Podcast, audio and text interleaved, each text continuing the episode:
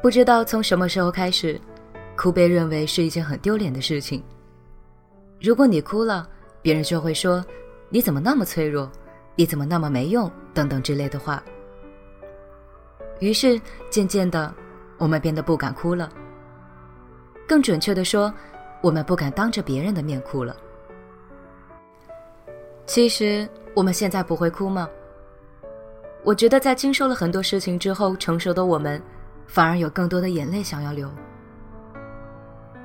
记得有个姑娘说，她在地铁里看到一个女生一边接电话一边在大哭，真的太丢人了。整个车厢的人都在看她。我倒不觉得这个女生丢人，甚至我会反过来思考，如果不是因为发生了什么特别严重的事情，让她特别难过，她会在有那么多人的地铁里哭吗？现在的我们，什么时候变成了自己不在别人面前哭，也不准别人出来哭了的人了呢？我们可以不去理解他、同情他，但是我们为何要蔑视他，蔑视一个可能正在经历不幸的人？有时候，就是因为害怕被蔑视、被别人看清，所以我们不管有多么难过，都不愿意表现出来。宁愿自己一个人回家偷偷的哭，也绝不在光天化日下皱一下眉头。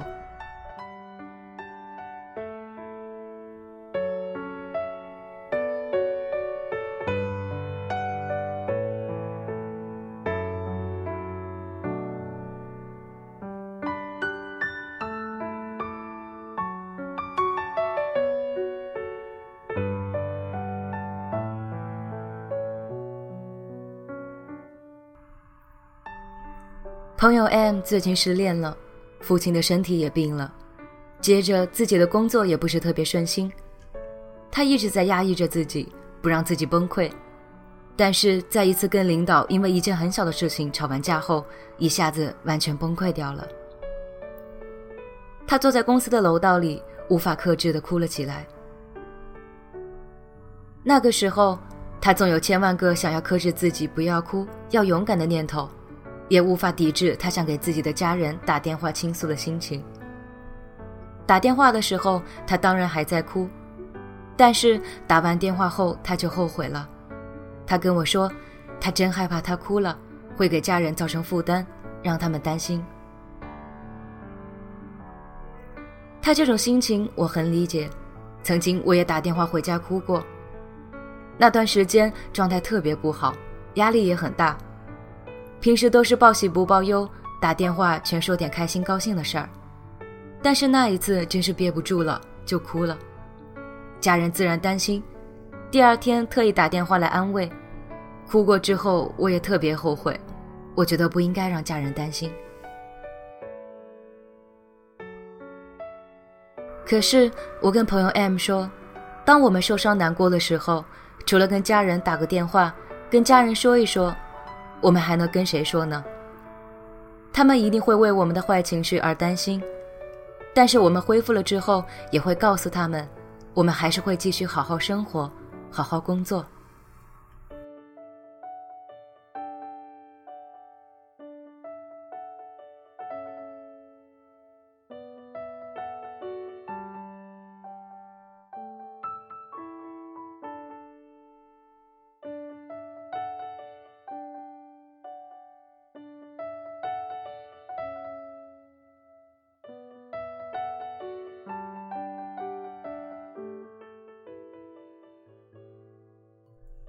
我不愿意把这种倾诉和眼泪看作是软弱，我更愿意把它们看成是一种释放。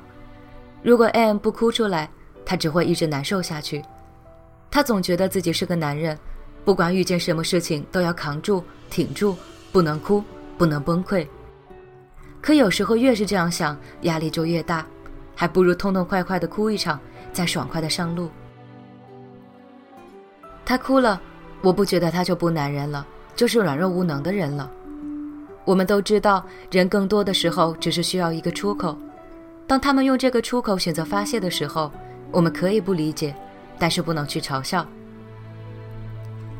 他说，一个多月以来一直都在憋着，憋得自己特别难受。虽然今天的举动太过失态，但是哭出来了，心里真的好受多了，感觉内心也释放了。有时候，暂时的崩溃也是为了更好的上路。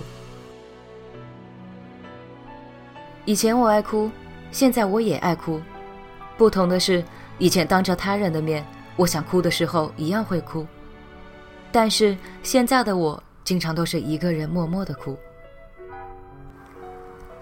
上高中的时候，我怕在教室里嗷嗷大哭；上大学的时候，我在宿舍里大哭；刚毕业的时候，我还坐在马路上哭过。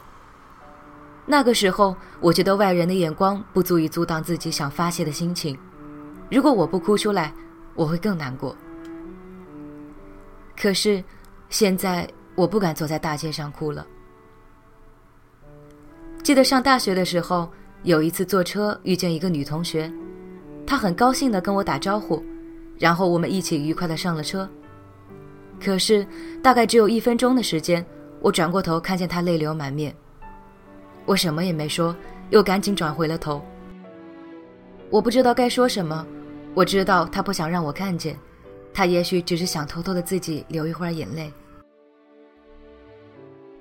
那一刻。我在想，他肯定是经历了什么不好的事情，不然他不会那么难过。可是有时候世界真是讨厌呢，即使你内心已经难过至极，还要装作很开心的样子对着他人笑。这种压抑和克制，对我们来说真的好吗？为什么越成熟，我越会看到很多人都很难过和悲伤呢？同事跟我说着说着心事，眼角就开始泛着泪光。好朋友只跟我讲了一句话，就说自己特别想哭。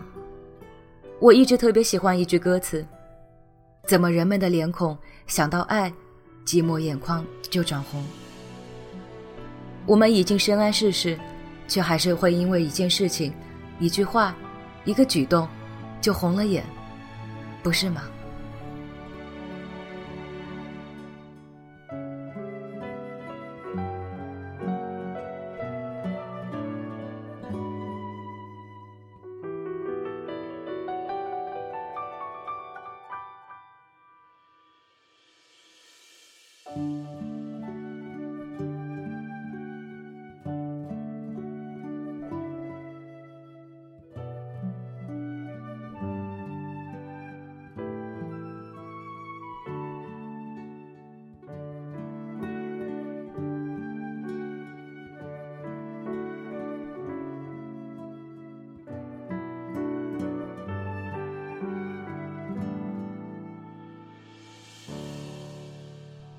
某天朋友圈里，一个朋友发了心情，他说：“这么大了，却还能因为别人的一句话哭得跟个傻子一样。”他是不小了，快奔四十的人了，工作很出色，人也很正派，但是这样的人还是会有泪点低的时候。其实说到底，不管我们多么成熟，我们的心依然是柔软的，我们越来越珍惜生活，珍惜爱。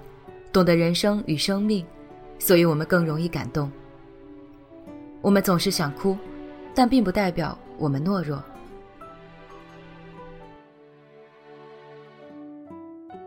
只是迫于别人的眼光，迫于年纪的枷锁，迫于为他人着想的负担，我们从一个想笑就笑、想哭就哭的小鬼，终于变成了一个不敢哭的人。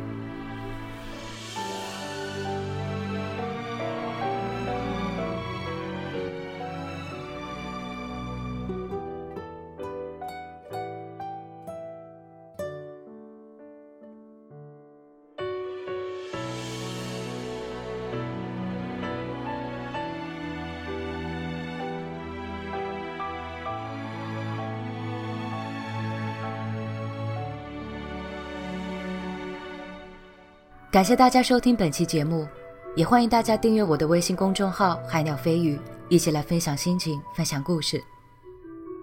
我们下期再见。